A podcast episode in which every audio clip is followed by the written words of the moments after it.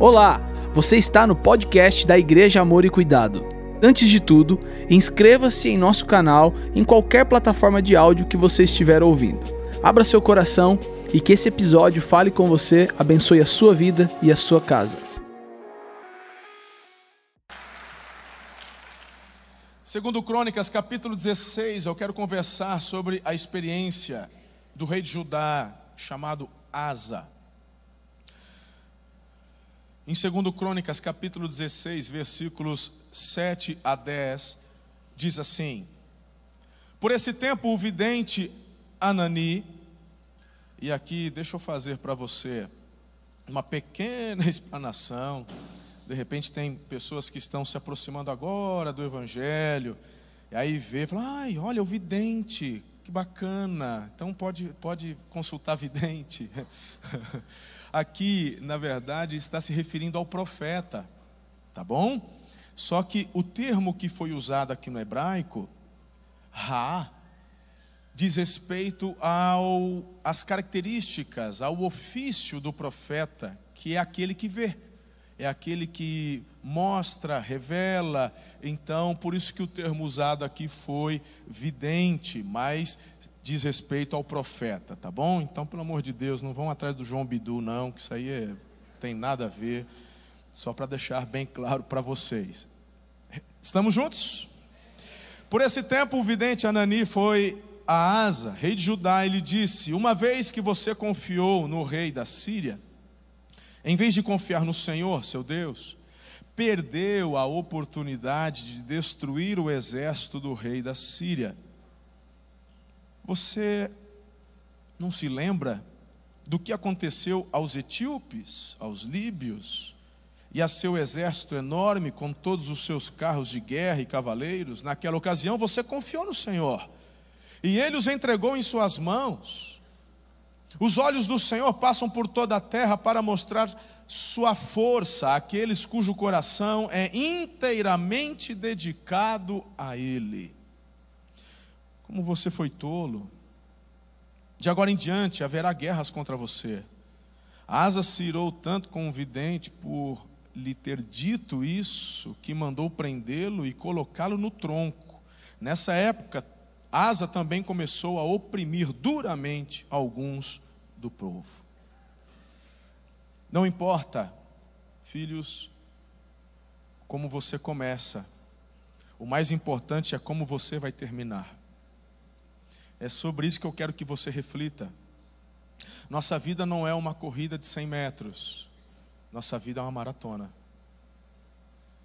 Como termina é que conta, e não como você começou. O rei Asa, ele, quando assume o reinado em Judá, ele está num momento difícil, a nação de Judá está numa situação difícil, muitas guerras, etc. e tal sem muitos recursos. E ele então, nesse momento, ele consulta o Senhor. A nação estava tão distante de Deus, muitos monumentos, idólatras no meio da nação. E ele, num primeiro momento, ao, ao buscar ao Senhor, faz uma aliança com o Senhor, Deus abençoa. Deus coloca a mão, Deus vem em socorro e coisas boas começam a acontecer. Eu quero então falar com vocês sobre algumas características em cada uma destas fases. Então, eu quero falar da fase inicial, quando o rei Asa busca Deus, o que acontece, depois numa fase intermediária, onde o seu coração já começa a se distanciar e como ele termina. E aí você faz a sua análise e veja se compensa de fato experimentar um tempo com Deus e terminar distante, ou se vale a pena você permanecer por toda a sua vida fiel e temente ao Senhor. Bem, logo de cara a gente vê que ele começa bem e as atitudes de Asa são atitudes sensatas, atitudes direcionadas por Deus, abençoadas por Deus. Então, ele começa, agora se você retornar um capítulo ali no capítulo é, na verdade, 2, o capítulo 14, fala que ele começa a remover estes altares idólatras. Então veja só: remover os altares estrangeiros, e os santuários idólatras, despedaçou as colunas sagradas e derrubou os postes de Azerá. Asa também removeu os santuários idólatras e os altares de incenso de todas as cidades de Judá. Assim, o reino de Asa desfrutou um tempo de paz. Então perceba que as coisas começam a mudar desde que eles tomam a decisão e a atitude de retornarem ao Senhor. A segunda característica deste momento inicial é que ele busca a palavra e obedece a palavra. Ali no verso 4 diz: ordenou ao povo de Judá que buscasse o Senhor, o Deus de seus antepassados, e obedecesse às suas leis e os seus mandamentos. Queridos, vocês têm me ouvido falar aqui todos os finais de semana que o obediente ele é abençoado, o obediente ele multiplica.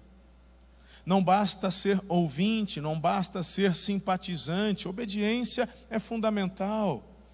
Jesus ele declarou: "De fato são meus amigos ou serão meus amigos se fizerem aquilo que eu mando". Não adianta falar que você ama Jesus se suas atitudes não estão condizentes com o amor que você declara. Como é que eu vou acreditar no marido que diz que ama a esposa, que ela é tudo para ele, mas tem um amante? Como é que eu acredito num marido que diz amar a família, se ele está colocando tudo a perder porque fica flertando com mulheres, flertando com o que é errado, com a corrupção? Não tem como ama coisa nenhuma, ama a si mesmo, ama seus próprios prazeres. Não tem como, gente. Como é que podemos dizer que amamos a Jesus, que amamos o Senhor, mas nossas atitudes não são condizentes? E aí, queridos, o grande problema da religiosidade é quando nós assimilamos um conceito de servir a Deus que é pautado e baseado por tradições humanas. E muitas vezes enxergamos isso dentro das igrejas. Seja igreja batista, presbiteriana, metodista, assembleia. E aí a gente acaba, nós acabamos colocando um, um crivo de religiosidade. Ó, aquele camarada, aquela mulher, ah, é homem de Deus, é mulher de Deus, porque isso, porque aquilo. Pera lá, pera lá. Quando eu vou para experiências de homens e mulheres de Deus na Bíblia, eu vejo que estas experiências fogem ao padrão que nós, seres humanos, colocamos. Por isso que eu tenho ensinado para vocês que a religiosidade nos afasta de Deus. Você e eu precisamos ansiar por intimidade, relacionamento com Deus. Este é o desejo do coração dele para com cada um de nós. Diga amém a isso. o rei Asa dá só um comando. Vocês vão ler a palavra e obedecer a palavra. Quando a gente vai para o Velho Testamento e pega as instruções que Deus passa para o povo, por exemplo, em Deuteronômio, o que Deus passa é com o intuito de nos privar de experiências ou de nos poupar de problemas. Quando você fala para um filho teu, irmão, né? Cuidado com quem você se vê na rua. Olha, não, sei, não vai pegar nada de estranho. Oh, não põe o dedo na tomada. É que você quer privar ele da experiência de tomar um choque? Não, irmão, é que você não quer que ele morra, você não quer que ele sofra, por isso que você coloca limites. Por isso que o pai que de fato ama, impõe limites. A mãe que realmente ama, aprende a ensinar o não para o filho. Ele vai aprender a conhecer estes limites e uma vida será pautada nestes limites, que vai poupá-lo de muitos problemas. Agora tem papai e mamãe, sei lá, meu irmão, aprendeu com um professor de filosofia de faculdade, vai, você não pode limitar seu filho, deixa ele fazer o que ele quer.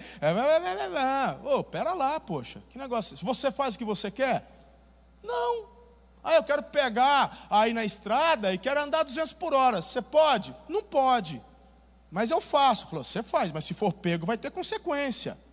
Sim ou não? É isso que a Bíblia faz, irmão. Você faz o que você, você quer trair, você trai. Você quer roubar, você rouba. Você não está livre da consequência. E a primeira consequência é a espiritual. É a que menos as pessoas dão importância e valor, porque não vem. Mas é a mais importante de todas. Porque tudo começa no espiritual.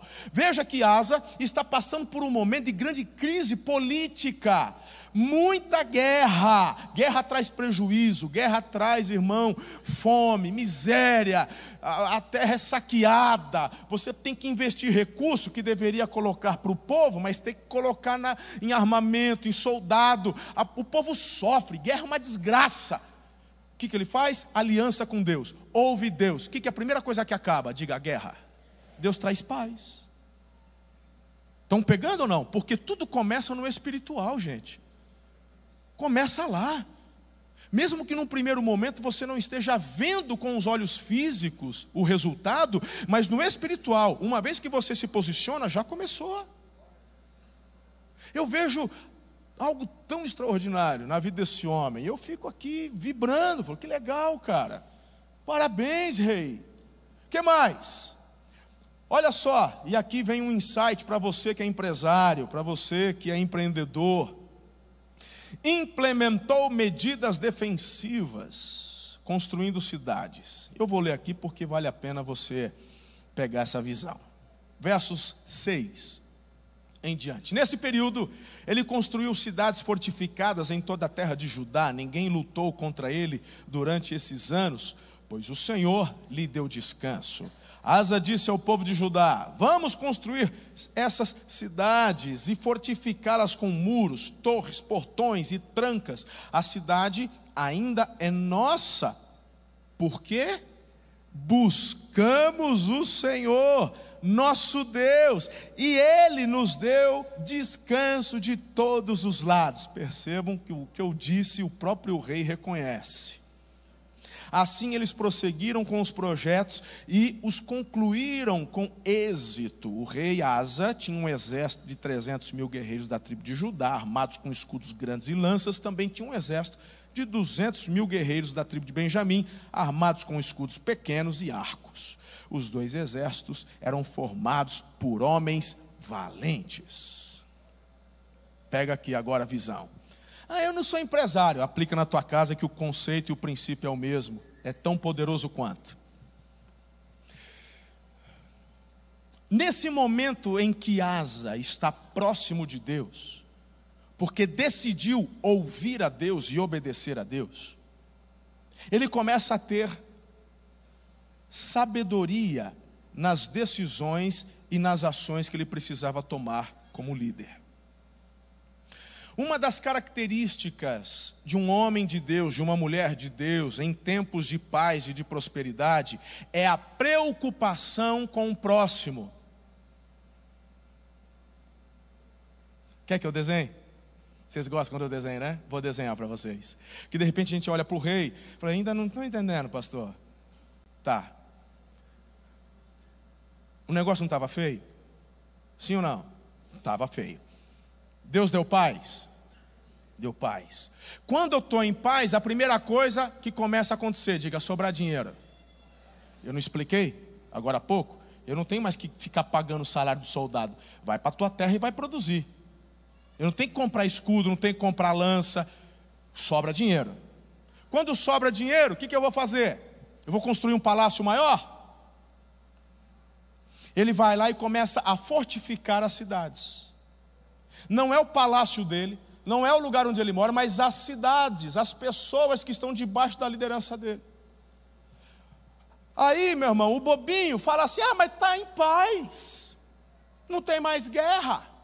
Pois é, mas o homem sábio, ele se prepara para todas as fases. Ele sabe que a questão da paz é algo cíclico, porque na vida, no mundo, na maratona, na jornada da vida, você terá tempos de paz e tempos de guerra. Estar preparado para tempos de guerra é algo muito importante, é questão de sabedoria. Jesus falou, irmão, que teríamos aflições. Então o que, que eu faço? Me preparo. É nesse tempo de paz que ele vai fortificar as cidades. Jesus falou: sejam astutos como a serpente. O que é ser astuto se não estar preparado, fortificado para momentos de possíveis problemas, guerras? Aplicando para você. Você chega às vezes para o Evangelho, chega na igreja, começa a ouvir dos princípios, você chega todo bagunçado, nome no SPC, devendo, aquela coisa, aí você vai ouvindo os princípios, vai obedecendo, vai colocando a casa em ordem, você começa a ter um orçamento, obedecer orçamento. Meu irmão, você gastava um absurdo com cigarro, parou de fumar, já começa a economizar, gastava um horror, porque o cachaceiro, meu irmão, ele não paga só o dele, ele paga da turma também, não é verdade? Aí começa a sobrar dinheiro, aí fala, rapaz, Rapaz, olha só. Já tem uns dois, três anos que eu estou na igreja. Olha essa grana que sobrou aqui. O que, que eu vou fazer? Vou comprar um Evoque. Ele vai lá e compra um Audi 2010. É a minha granada sem pino, irmão, na, na mão do cabra. Desculpe, você é vendedor de carro e tem um Audi 2010 para vender lá. Deus te dê graça. Para vender para alguém que não seja irmão da igreja. Meu irmão, é impressionante. É, então eu não posso ter Evoque, não posso ter Land Rover? Pode. Mas primeiro, que você tenha dinheiro para comprar à vista, uma nova, uma zero. Porque o rico ele compra a zero, usa 20 mil quilômetros e passa, porque aí a, a, a, o pino da granada já saiu.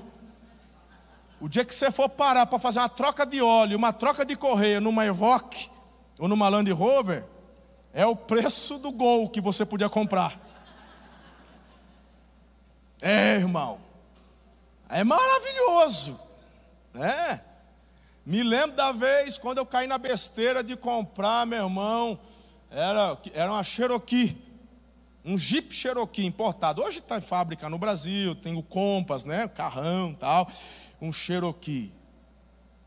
Eu ia comprar, eu tinha uma CRV, coisa mais linda, preta. Nossa, foi um dos melhores carros que eu tive, nem fabrica mais. Aí falaram, vamos sair de férias. Vamos, então vamos pegar, vamos pegar um carro melhor. Já estava rodado a CRV. Vamos pegar. Vamos... Aí cheguei lá, né? Na garagem. Falou, oh, quero pegar um carro viajar.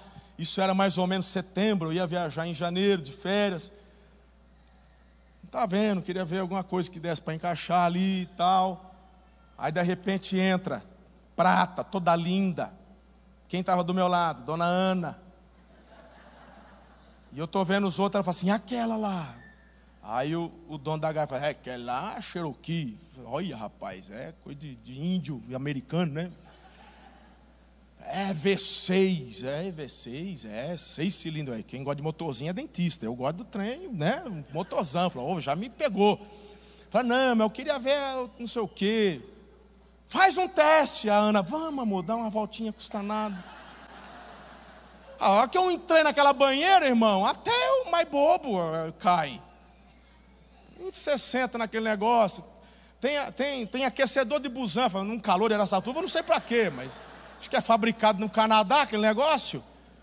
Ah, aquece a busanfa, faz de tudo. Dê uma voltinha. Que coisa maravilhosa. Olha, que show. 27 mil quilômetros rodado. Ó. Então vamos pegar. É esse mesmo? Eu não queria. A Ana fala, ai, amei. Falando, você amou. Quando a mulher ama, né, irmão? Você quer paz. Quando a mulher ama, você já sabe que pelo menos alguma coisa boa vai acontecer depois. Então você mergulha, não pensa duas vezes. Compramos, coisa maravilhosa. Fechei, assinei os negócios. E lá no, no, no, na garagem fica só na reserva, né? O dono ainda foi comigo, que eu e a gente foi fazer uma voltinha lá. Aí eu parei no posto para abastecer. Meu irmão, isso foi quando, Raul? Quando foi que eu comprei aquela barca furada lá? 2016, 17? Lá atrás, não foi? Isso era 2016. A hora que eu parei no posto, fui abastecer. Enche aí, tio. Vai enchendo. Gasolina, tá? Não é, não é flex, é importado, gasolina. Vai enche. Aí eu comecei. Eu vou fulano, não vai parar não? Parece um Rottweiler comendo polenta. Não vai parar esse. Rapaz. Eu falei, cancela, vou comprar essa praga não. Falei, já comprou, agora já é teu, você já assinou. Meu irmão, para encher o tanque foi 650 reais. Eu falei, você me enganou. Eu falei, não, é que o tanque é grande. Eu falei, tanque grande, mas por que, que o tanque é grande?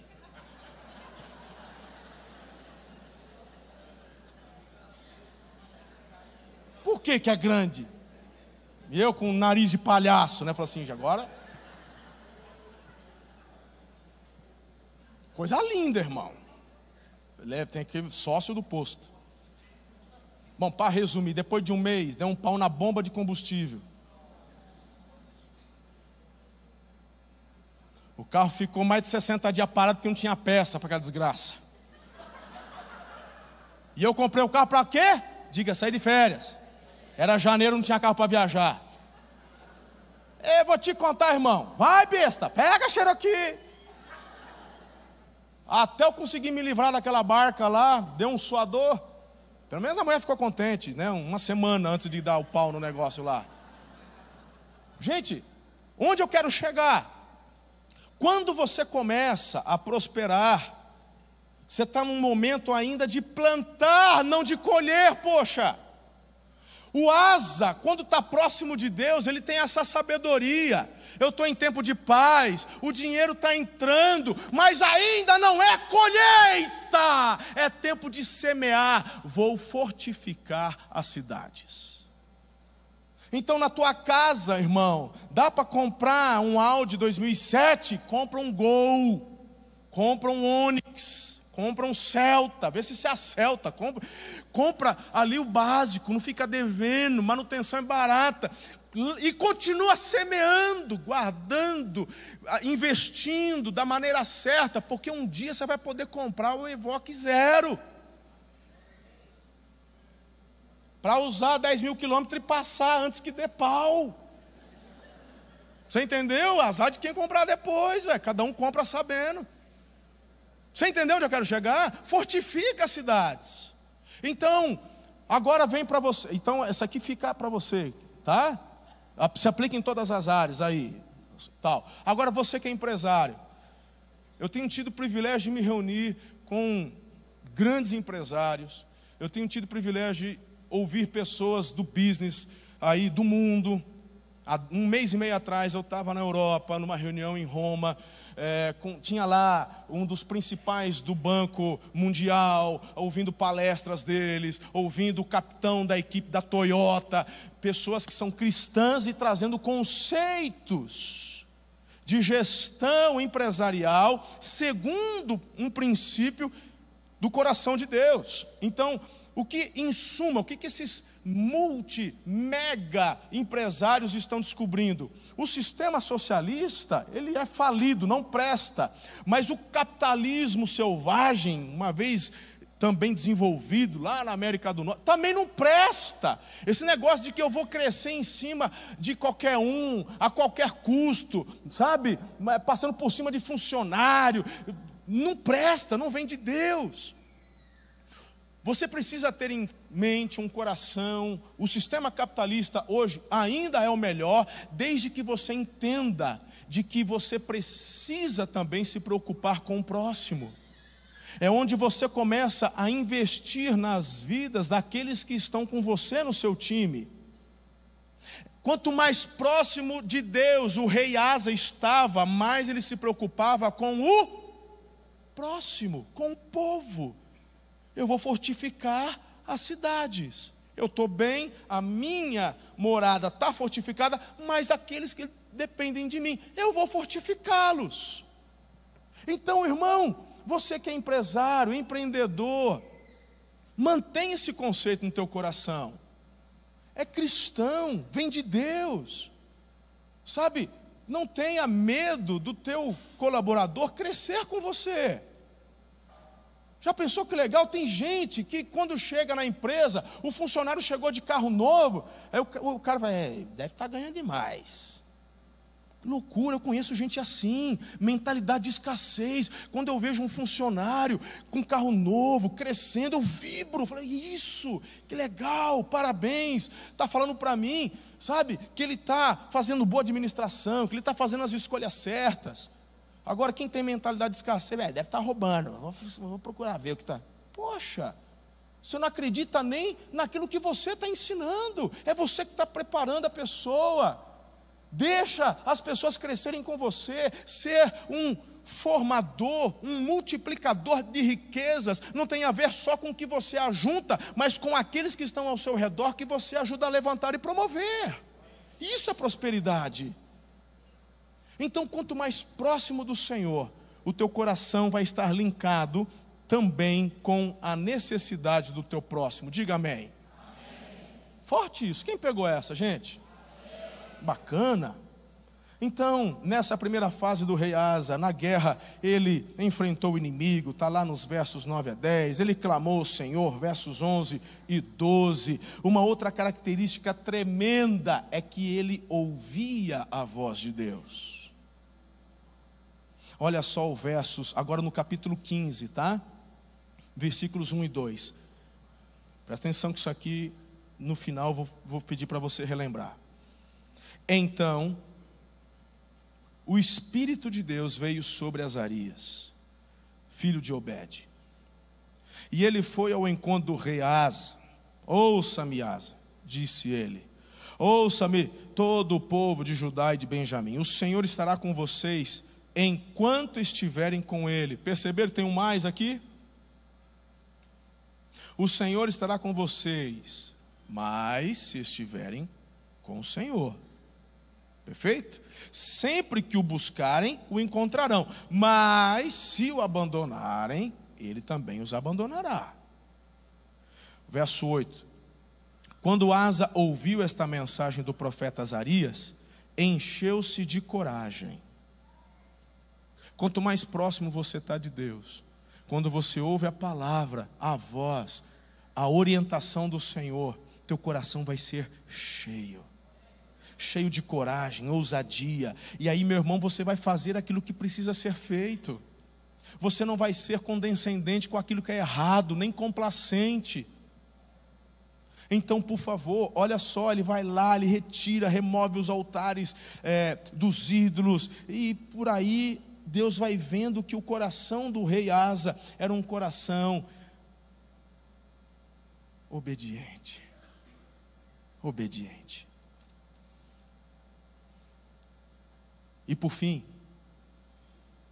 eu vejo que um homem encorajado, quando ouve a Deus e experimenta o favor de Deus, ele também leva outros ao seu redor a viverem este excepcional, este extraordinário.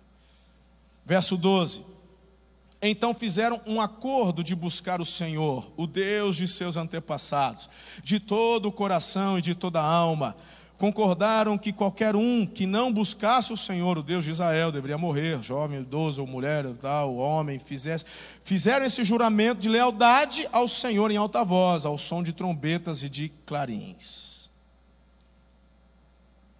Olha aqui.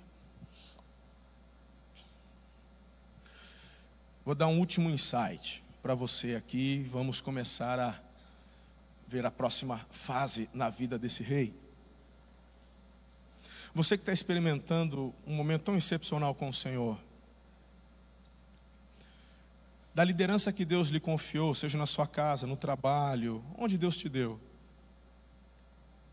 exerça dessa liderança para conduzir e levar outras pessoas a conhecerem o mesmo Deus que você conhece e que você sabe que é um Deus que ouve, responde e faz maravilhas. Não abra concessões. Não abra concessões. Não dá, por exemplo, na sua empresa. Ah, não, mas cada um é livre. De fato, todo mundo é livre, mas a empresa é tua. Então, na tua empresa, você não vai deixar o funcionário botar uma santa lá, botar um altar. Você não vai deixar na sua empresa a galera durante o trabalho ficar ouvindo esses funk baixaria. Você não vai ficar deixar na tua empresa colocar o que não presta. Você não vai deixar na tua empresa conceitos que quebram os princípios da palavra de Deus serem vivenciados e manifestados ali dentro daquele ambiente. Você não vai. Cada um vai para a igreja, cada um se converte. Quem quiser, a oportunidade é dada para tu. Mas ali quem manda é você. Aliás, a empresa é tua. Certo? Então, queridos, eu tenho conversado com alguns. Esta semana me reuni com um irmão muito precioso aqui da igreja. Deus tem dado oportunidades. Eles estão chegando a 3.500 funcionários. E eles agora fizeram aquisição de uma rede de lojas. Compraram 49 lojas lá no Nordeste. Só essa rede de loja tem mais de 900 funcionários. E a regra é a seguinte: a loja não abre a porta sem que todos os funcionários primeiro façam uma oração. E tem que estar todo mundo ali. Ah, mas eu não creio. O problema é teu, fica junto. Você pode não orar, mas tem que estar ali junto.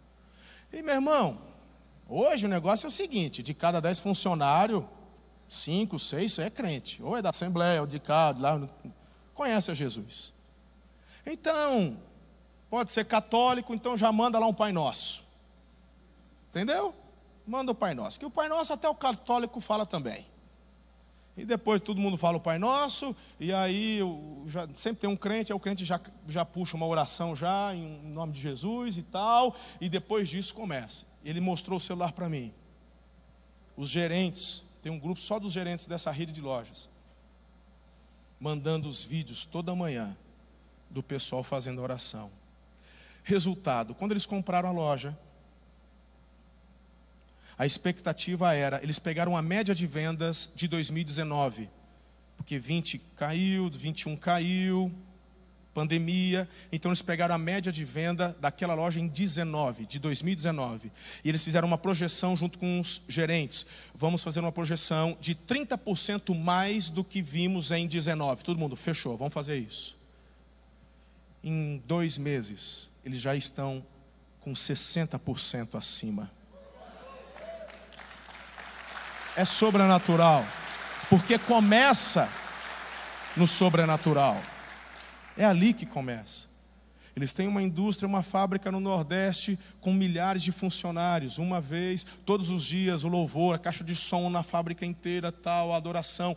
E tem um momento, eu agora não sei se é uma vez por semana, uma vez por mês, que tem um culto onde todos os funcionários têm que estar presentes. Já estamos com a agenda, Eliezer, eu e Ana iremos para lá em novembro. Você nem sabe, né, Eliezer? Já botei você, já vai lá para a gente. Vamos. Estaremos lá conhecendo, ministrando também. Então, Deus te deu, faz valer. É o coração do asa. Ele transforma o ambiente, ele leva as pessoas a terem essa mesma atitude. Tão lindo. Há uma estatística que quando uma criança se converte, 5% da família se converte depois. Quando uma mulher se converte, há uma estatística onde 20%, 20 e poucos por cento se convertem, acabam vindo para a igreja. E quando um homem se converte, a estatística diz que mais de 90% da família se converte. Então, quando Deus te dá uma ingerência de liderança, é para você exercê-la para a glória dele. Amém? Por isso que temos investido no ministério dos homens. Quinta agora teve Strong Brothers, foi muito especial tão lindo e por isso que um grande avivamento ainda, apesar de experimentarmos tantas coisas lindas da parte de Deus, mas há um avivamento muito sobrenatural que está para chegar. Diga amém a isso. Ok. Essa mensagem é tão bacana até aqui já estava bom, né? Às vezes eu começo pesado e termino leve. Hoje a gente começou leve vai terminar pesado. Porque o, o, o conceito do tema é justamente esse. Não baixe. Começou bem, termine bem. Mas você só vai terminar bem se mantiver a sua guarda levantada. Simples assim. Gente, eu já até usei essa expressão, esse ensinamento, algumas vezes. Eu conheço um pouco de artes marciais, desde novinho, papai me colocou karatê, judô, então sempre cresci nesse meio, conheço bem do, do conceito. Meu pai gostava muito de assistir boxe, né, pai? Sempre gostou. E esse conceito de guarda é fundamental. Eu treinei um pouco de Muay Thai e um pouco de boxe com o mestre Cláudio, né, também. E ele me ensinando na prática como que funciona. Você tem alguns pontos fracos. Por exemplo, a ponta do queixo. Não existe homem forte, filho.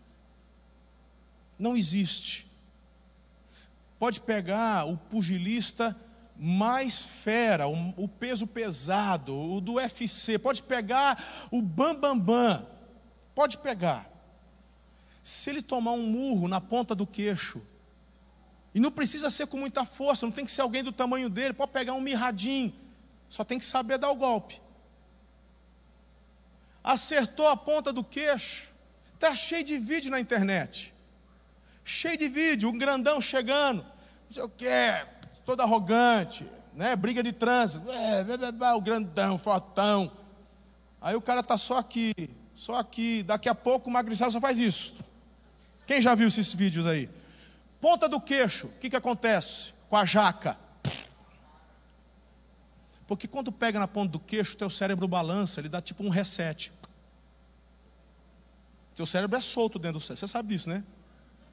Ele é solto. É. Por que, que o Ayrton Senna morreu naquela pancada? Você está a 200 por hora, 300 por hora, de repente vai do, do, do, do 200 para o zero, a força G, pum, olha o cérebro lá dentro do crânio. Hemorragia.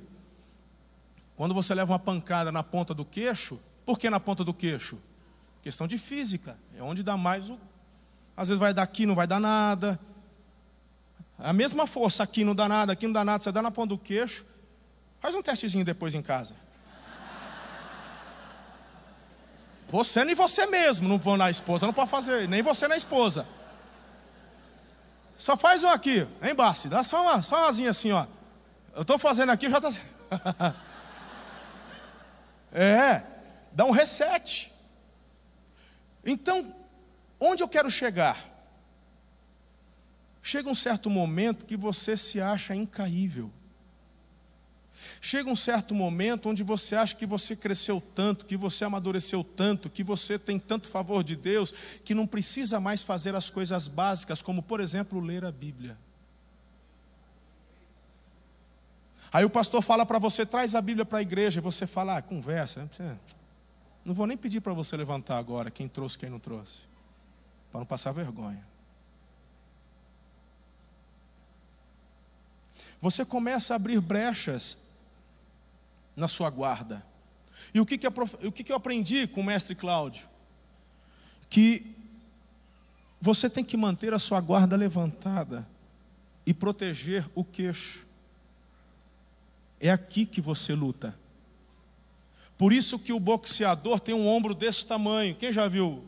Boxeador tem um ombro desse. Às vezes o camarada é peso leve, todo sequinho, mas um ombro parece que tem uma bola de capotão aqui, porque ele esconde o queixo atrás do ombro ajuda na guarda. Ele pode tomar pancada aqui, ele toma pancada no ombro, ele toma pancada no braço, mas o efeito não é o mesmo. Qual que é a tarefa do adversário? Encontrar uma brecha entre a guarda dele. Por isso que ele vai minando fígado. Tudo que eu estou falando para você são estratégias que o diabo usa contra você. Então, quando você vê um boxeador e ele vai bandando no fígado, ele manda no rim, ele manda aqui, tal, aí o que vai acontecendo? Ele vai baixando a. E um dos golpes clássicos do boxe é um no fígado e outro no queixo. Ou aqui no fígado e o cruzado no queixo. Se ele acerta a ponta da costela, ele sente, ele baixa a guarda, ele toma no queixo, ele cai.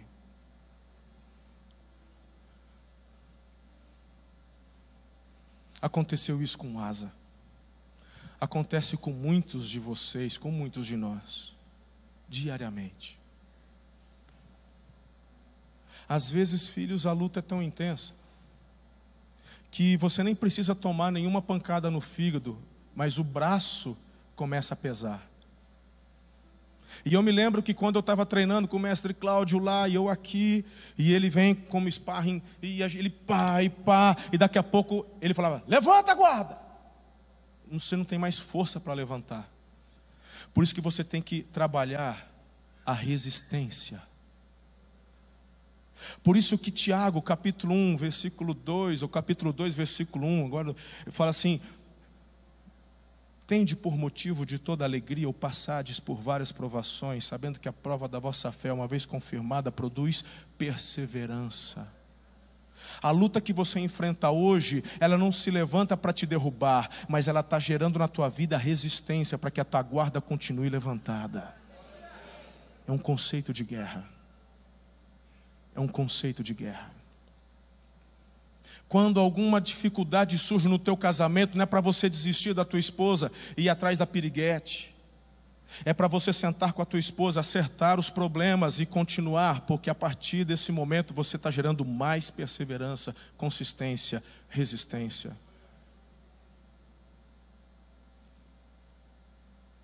Terminar aprovado é o que conta. O que, que eu vejo na vida de Asa? Começa então um distanciamento do Senhor.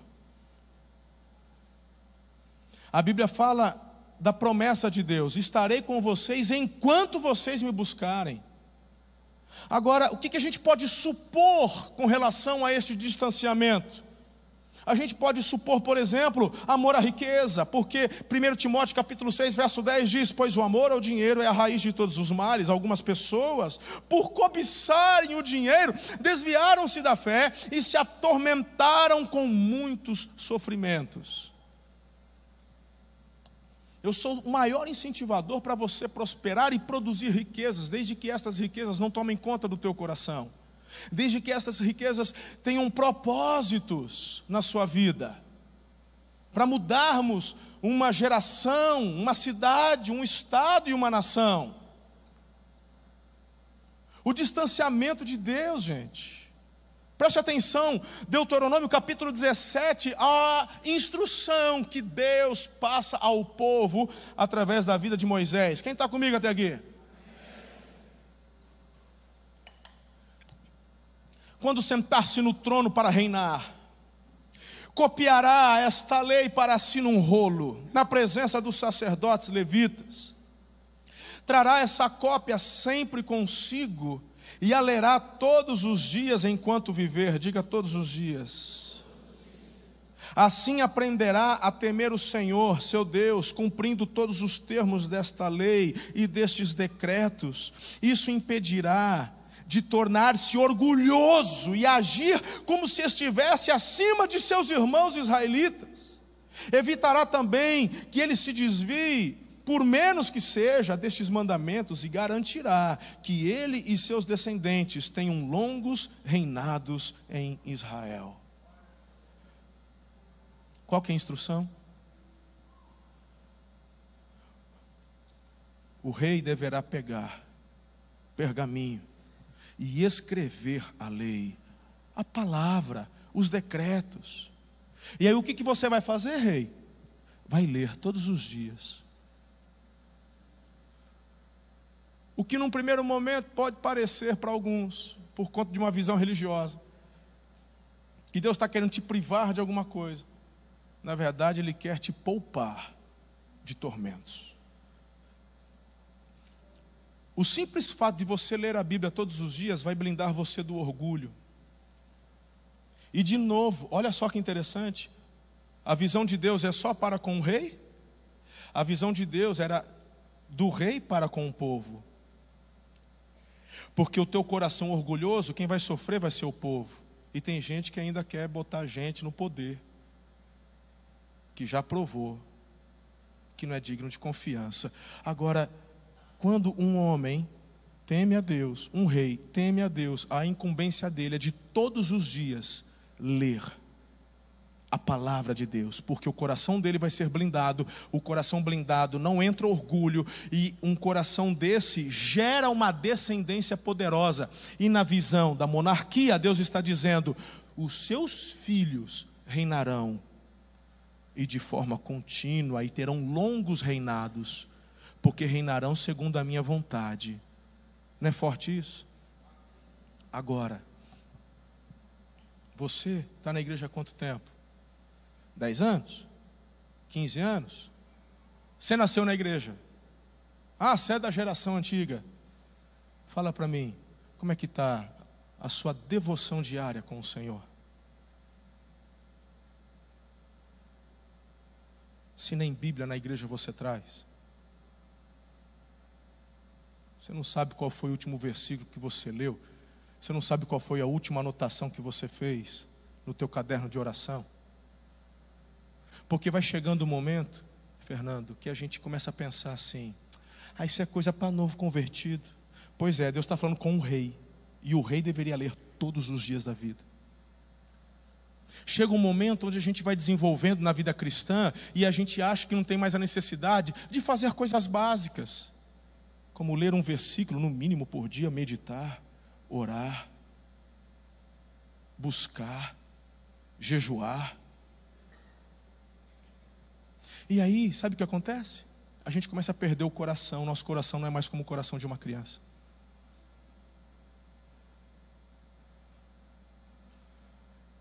Eu olho para Davi, e a única razão de Davi ter sido chamado homem segundo meu coração é porque ele nunca deixou de ser um menino diante de Deus. O rei mais poderoso em vitórias de Israel foi Davi. Não tem discussão. Davi ele termina bem, teve percalços, teve problemas, ele pecou, mas em todas as vezes, irmãos, quando ele errou, por ter um coração de criança ensinável, ele se quebranta e a sua situação a posteriori era sempre melhor. Enquanto você tiver um coração altivo, achando que não precisa, que já sabe, sabe mais que o pastor. Ah, porque a mensagem do pastor é rasa para mim. Pois é.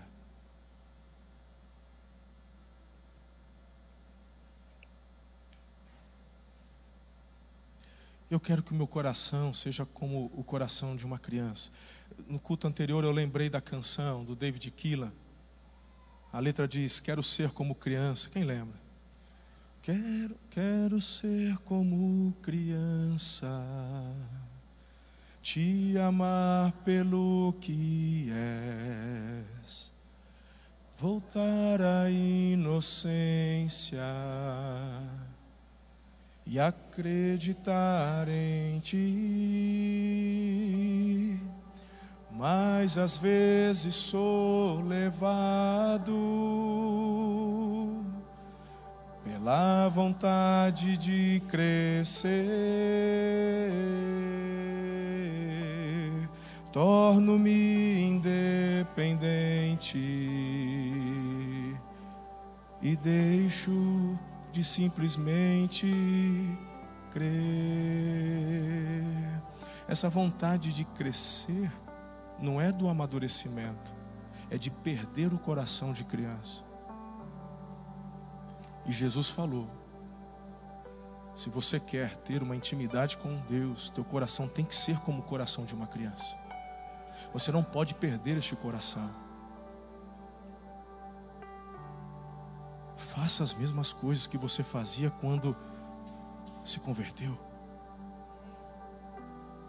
Aquela paixão, ler a Bíblia, orar, chorar. Seja como uma criança.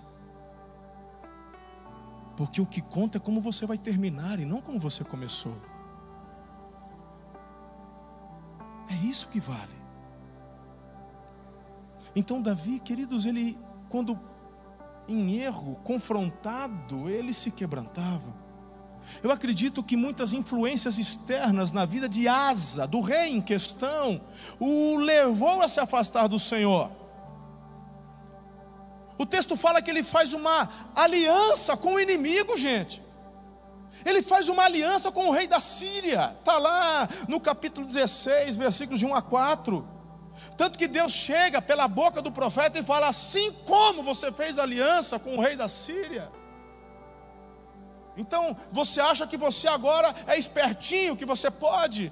Pastor, como é que isso se aplica na minha vida nos dias de hoje? Simples, explico para você. Quando você chegou aqui, eu falei há pouco, quebrado, bagunçado, casamento destruído, filho perdido, devendo, tal, botou a casa em ordem, cresceu, prosperou, está vivendo a bênção. Aí você, meu irmão, quando dá prosperidade, dá riqueza, aí você fala: agora estou bem, agora eu aprendi, agora estou prosperando, eu estou fluindo. E aí, meu irmão, como eu disse, as questões de guerras e lutas são cíclicas, sim ou não? Uma hora vem de novo, e quando uma guerra surge novamente, como aconteceu com o rei Asa, o que, que ele deveria fazer? Se o coração permanecesse como que de uma criança, a primeira pessoa a ser consultada deveria ser o Senhor. Mas agora ele já é adulto, ele é independente, ele aprendeu. Eu não sou mais criança, eu não sou mais menino na fé.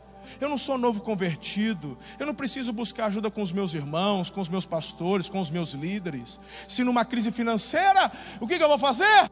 Antes de buscar ao Senhor, antes de ofertar ao Senhor, antes de clamar ao Senhor, eu tenho no banco muito nome, lastro. Eu tenho crédito.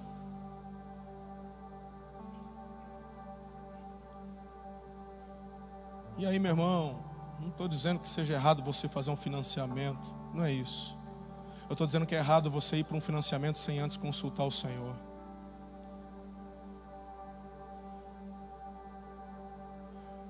Desde quando deveria Asa fazer aliança com o rei da Síria, que era um inimigo? E aí, o que é pior, de repente teu nome já está sujo, tu não tem crédito em banco, que são as instituições legalizadas para você conseguir crédito, aí você vai lá e dá a mão para o rei da Síria, aquele agiota, né? que bate na tua casa, que te oferece, vai lá dar a mão para ele. Você faz aliança com ele. E quando você faz aliança com alguém que não teme ao Senhor, ele está dando mão para quem? Você está de mão dada com quem? Como é que você está com a mão com o inimigo e outra mão você quer manter com o Senhor, Deus fala: Não, você me abandona, eu te abandono. Porque eu não vou interagir. Porque aí você vai vencer com o agiota e vai falar que eu e eu não vou abençoar isso. Ou você confia em mim e espera o meu livramento, faz a coisa certa, paga o preço, ou nada feito. Tanto que o profeta chega para Asa e diz assim: Quando você não tinha nada, os, os, os inimigos eram maiores. Eu não te livrei, porque não te livraria agora. Mas você não confiou em mim e fez aliança com o inimigo. Pois esse com quem você fez aliança, um dia vai te dar dor de cabeça. Porque o diabo é assim. Ele te dá uma vitória hoje para te cobrar com juros amanhã. Não vale a pena. Não vale a pena. Ah, o problema é no casamento? O problema está na intimidade, não está fluindo? Ah, então você faz o quê? Ah, você vai buscar busca, é, buscar ajuda com. Afinal de contas, você é homem, você tem suas necessidades. Você vai com a prostituta. Dá a mão para Satanás. Inclusive a Bíblia fala que aquele que se envolve com a prostituta se envolve com laços de morte. Você está, meu irmão, comprando sua passagem para a sepultura. E não sou eu que estou dizendo, nem estou te ameaçando, estou inteligente. Eu estou te falando o que a Bíblia diz. O homem que se envolve com muitas mulheres perde todos os seus bens. Palavra de Deus. Palavra de Deus, não é pastor Marcelo, são princípios da palavra.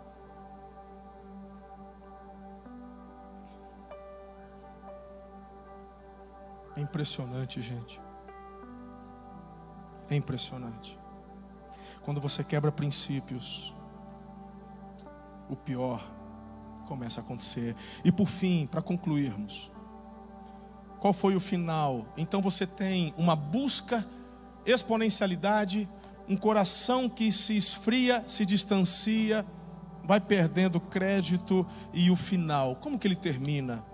Olha só o capítulo 16, e é a o verso 10 é a continuação do nosso texto base, quando o profeta vai falar com ele. Estamos juntos aqui? Quando ele ouve a voz do profeta, o verso 10 diz: Asa irritou-se contra o vidente, por conta disso, ou por causa disso, ficou tão indignado que mandou prendê-lo. Nessa época, Asa oprimiu brutalmente alguns do povo. Compara o Asa que ouviu lá atrás e se encheu de coragem, porque buscou a Deus e confiava em Deus, e agora veja o mesmo rei Asa que ouve a palavra do mesmo Deus, é a mesma fonte, só que agora o coração dele está distante, está incrédulo, está frio, e a reação dele? A reação é condenar o profeta, e a Bíblia fala que o, o rei que antes cuidou do povo, agora oprime brutalmente o povo. Não é o seu caso. Mas quantas vezes você já saiu da igreja bravo com o pregador? Quantas vezes você já, ou até saiu da igreja mesmo, não só de um culto? É, pastor Marcelo, é porque o pastor Haldman, é porque o pastor Fabrício, é, sei lá. Porque às vezes você foi chamado para um tempo de acerto, você foi chamado para um tempo de aconselhamento, e aí você ficou todo nervosinho e botou a culpa no portador da mensagem. É você, meu irmão, querer bater no carteiro, porque ele levou ali a conta para você ter que pagar. Vai brigar comigo, velho? Briga com Deus. Somos apenas portadores dos princípios e das ordenanças. Isso tem a ver com o teu coração. É o que eu falo, nós não estamos isentos de errar, mas se você estiver errando, faça como Davi. Que o teu coração seja como o coração de uma criança. Que você termine bem, aprovado. Volta para onde você caiu. Confesse, abandone, encontre ajuda. A Bíblia fala que um coração quebrantado e contrito, Deus não despreza. Foi Davi quem disse isso. O melhor da tua história está para acontecer.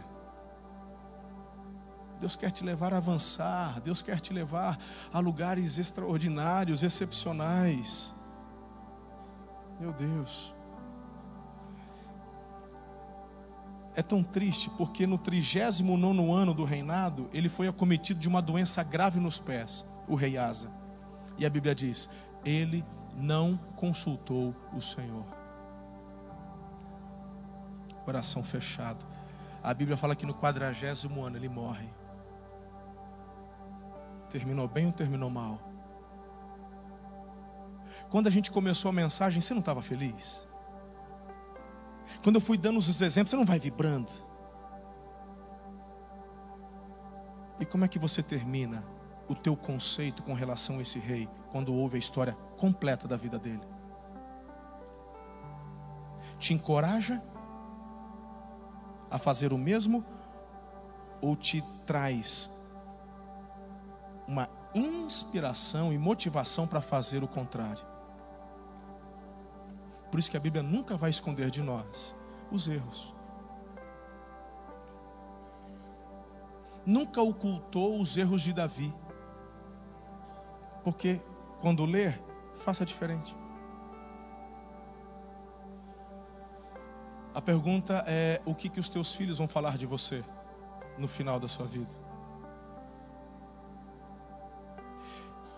E tem gente que fala, ah, depois que eu morrer que se lasque. E se os seus últimos anos forem numa cama? Quem que vai cuidar de você? O agiota? Seus funcionários que você maltratou? A tua esposa que você abandonou, largou ela para ficar com a piriguete? Quem que vai cuidar de você? Há 44 anos, eu tenho 44 anos e na maior parte da minha vida, Deus me deu assim uma maturidade muito novo. Eu vejo essa galera amadurecendo velho. Eu já júnior tinha uma maturidade diferente. Eu conheço gente. Tem uma frase que eu guardo do meu pai, que ele falava desde quando eu era criança. Você tem exemplos para observar dentro e fora da família. de perto e de longe. Aprenda. Eu aprendi a observar as pessoas. Não para julgar, para aprender. Eu já vi alguns destes homens que maltrataram suas esposas e seus filhos, mas que por graça de Deus, no final da vida, entrevado numa cama, Deus ainda foi misericordioso, porque uma mulher dessa, um filho desse, por misericórdia do Senhor e um coração quebrantado, cuidou do pai. Mas eu conheço histórias de pessoas que não receberam. Eu não estou dizendo que você deveria fazê-lo simplesmente para poder ter uma garantia no final. Não é disso que eu estou falando, irmão, porque medo não te impede de fazer as coisas erradas. Eu estou querendo, na verdade, te levar a desejar em Deus gerar um legado de vitória, de bênção, de fé, de amor. Porque com Jesus você pode ser melhor todos os dias. Quantos os homens estavam quinta-feira aqui? Eu passei para vocês uma tarefa, não sei quantos aqui já fizeram. Talvez alguns possam falar: Ah, comprar uma flor é fácil, você fez. A missão dessa semana e da semana seguinte, ela é um pouco mais complexa. Porque mexe com o coração, você vai ter que falar. Aí você fala: Não, o pastor abusou, não vou fazer. Eu fiz. E eu fui surpreendido. Eu fui abençoado. O que a pastora falou lá no meu Histories, verdade, eu chorei. Chorei, mas não chorei de dor, chorei por reconhecer que em Deus eu posso crescer e melhorar. Foi muito especial. E desde sexta, quinta-feira à noite, sexta noite, quinta noite, sexta noite, é algo que está assim borbulhando na minha mente e me desafiando. E eu prometi, e eu pedi ajuda dela naquilo que eu perguntei e ela me respondeu, falou: "Me ajuda porque eu quero ser melhor para você". Sabe por quê, homem?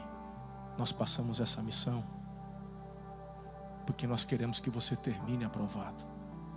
Nós não queremos que você tenha uma lua de mel legal. A gente não quer que você tenha 10 anos legais de casamento.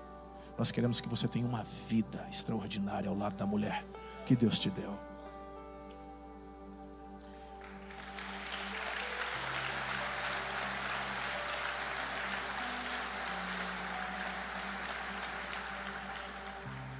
Guarda no teu coração essa palavra. Como termina é que conta. Eu queria que você fizesse uma oração comigo em pé. Essa oração vai estar projetada. E eu queria que você orasse, mulher, você, marido, você, pai, mãe, filhos.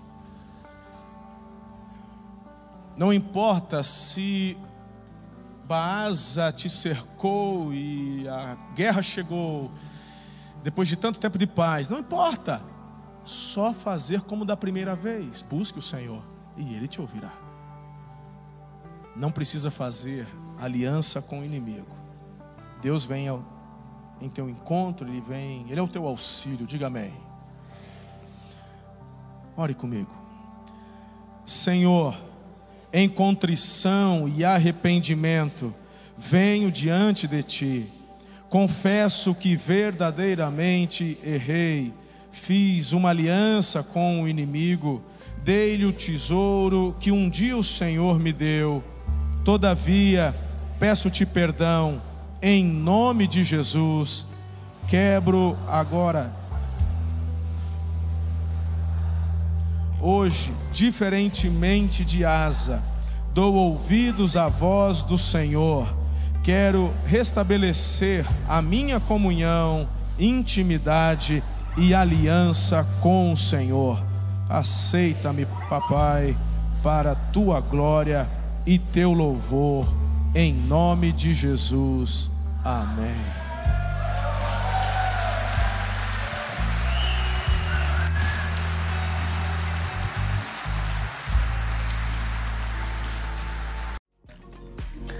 Muito obrigado por ter ficado conosco até o final.